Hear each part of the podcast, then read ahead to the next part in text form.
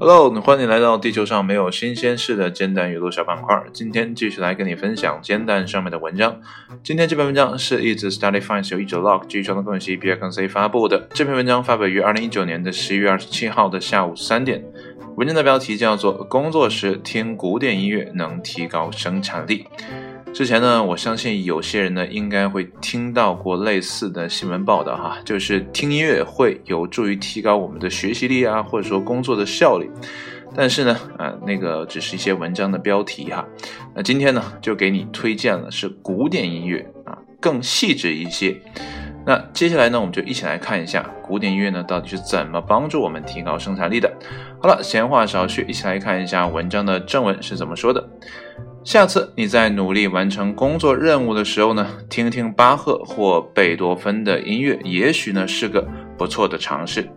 一项针对英国工人的实验得出结论，在工作时听古典乐呢，可以提高百分之十五的工作效率。一项针对两千名英国员工的初步调查显示呢，半数员工经常在工作时听音乐。根据报道，一些员工的老板呢鼓励这种做法，但其他老板呢则对此严格反对，认为这会损害工作表现。因此，英国古典音乐电台 Scala Radio 和心理学家贝基斯佩尔曼博士呢着手研究背景音乐是否会损害或者呢妨碍工作效率。四名办公室职员呢被要求抄写两套六百字的歌词，第一组呢是在没有音乐播放的情况下呢抄写的，而另一组呢则是在播放古典音乐的背景下呢完成的。第一项任务呢是在静默中完成，那平均的完成时间呢为二十分五十九秒。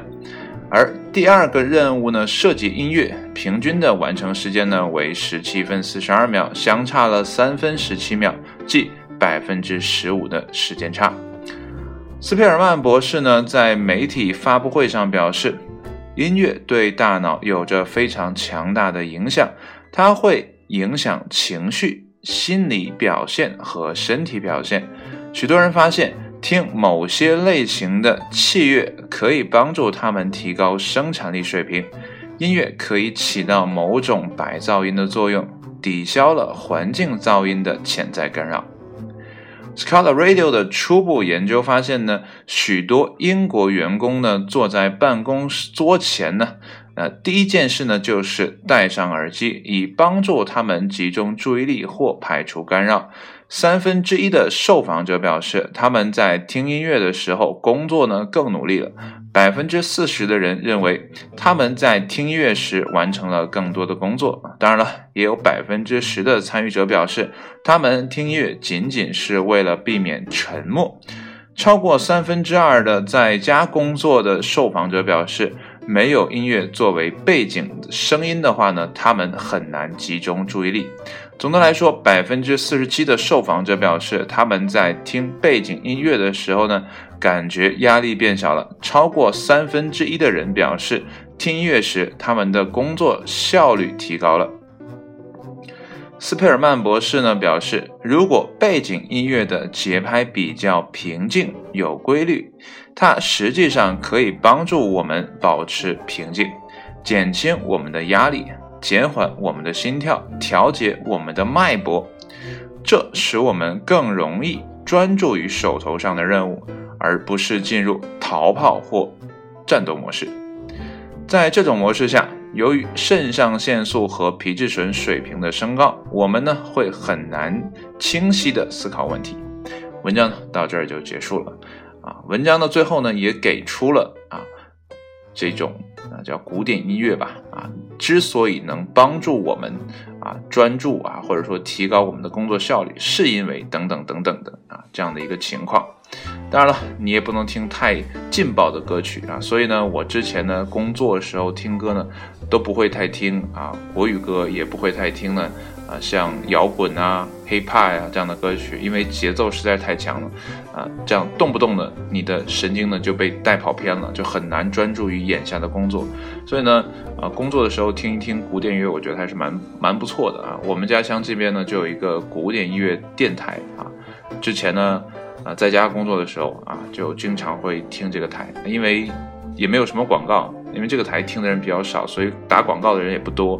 再有呢，主播啊，或者说主持人啊，他能播的内容也不多啊。所以呢，整个的大段时间都是在播放古典音乐。如果呢你不知道听什么的话呢，你不妨呢去啊上像类似于虾米啊、网易云啊等等这样的音乐平台呢，去搜古典音乐的这样的专辑，啊，会有很多人给你推荐啊，他们愿意听的啊。所以呢，呃，你也可以。利用这样的方式帮助自己呢，集中注意力来搞定自己的工作。当然，如果公司不允许的话呢，还是尽量不要这样做了哈。那选了呃一两条的留言吧，来分享给你哈。呃，第一个是高高狗，他说呢，钻石城电台，我不知道这是什么东西啊。呃，分享给你，兴许呢你会知道，也许呢你也可以告诉我啊，这是啊什么东西。然后。呃，接下来呢，呃，我找了一个啊，是这个啊，对了，这个英文名字念什么还真不会念哈，嗷嗷嗷啊，算了，不会念，算了，真的念不念不出来哈。他说呢，是更少的必要劳动，更多的剩余价值，yes 啊。他说呢，这里面会提高工作效率嘛，对不对？所以呢，用更少的时间完成更多的工作，那显然呢，老板是更开心的嘛，对吧？所以有的时候呢，老板从另外一个维度去思考问题的话呢，也许啊，办公室的这种轻松氛围呢，也会变成啊未来的公司的主流方式啊，因为人只有在一个轻松的、舒适的、惬意的环境下啊，有些工作哈。当然不是所有工作，有些工作的效率呢才会得以提高嘛，对不对？那这个文章呢分享完了啊，也读了两条的这个带有的留言。那接下来呢就是跟你分享今天的其他的啊文章的标题和副标题。呃，接下来的啊这个文章标题呢叫做“日本观光啊阴森恐怖的稻草人之乡”。这个听这个名字觉得很害怕哈。副标题呢叫做伊藤润二警告。我之前好像有看过类似的啊，叫啊不是类似的，好像就是伊藤润二的一个动画片，但是呢是啊电影解析啊，因为全看完我肯定看不下来。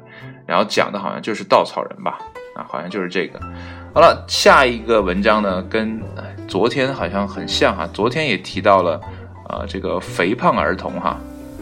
啊这篇文章的标题呢，可能更耸人听闻了，就是儿童肥胖呢致脑损伤，这不单单是影响你其他的健康，甚至直接影响你的脑损伤哈。副标题呢，减肥真的要从娃娃抓起了，嗯，我觉得这个说的真的很对哈。接下来的一篇文章标题呢，叫做巧妙的发明，冲马桶时呢可以节省大量的水。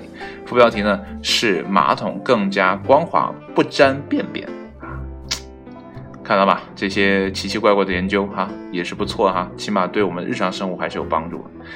接下来，这也是一个怎么讲？之前也重复出现的一篇文章，但已经来到了第三篇，叫做《自然语言处理简史之三：马尔科夫和香农的语言统计模型》。我不知道有谁会对这个东西会比较感兴趣哈。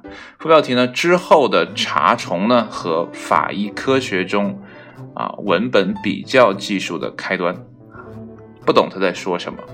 如果你懂的话，可以点开看一下。接下来，轮胎呢将大量橡胶微粒呢释放到了环境当中。副标题：我们使用的轮胎呢正在向环境释放大量的橡胶污染。嗯。又是一个全新的视角哈，来看人类对于世界的污染。嗯，接下来得了罕见疾病的德国牧羊犬，副标题：它再也长不大了啊！看起来呢就像一只小狗啊，牧羊犬还是蛮大的哈，但是长不大了。如果你感兴趣，可以看一下哈。最后一篇吧，这应该是今天的最后一篇哈，叫做安全警示：一条舔狗把主人舔死了。咦，副标题呢叫做大家遇到舔狗时呢要小心了。舔狗呢这个词不知道从何而来，但是现在好像在网上很火哈。但真正的舔狗呢，确实把主人舔死了。为什么会舔死呢？这里面肯定有很多的机缘巧合的事情。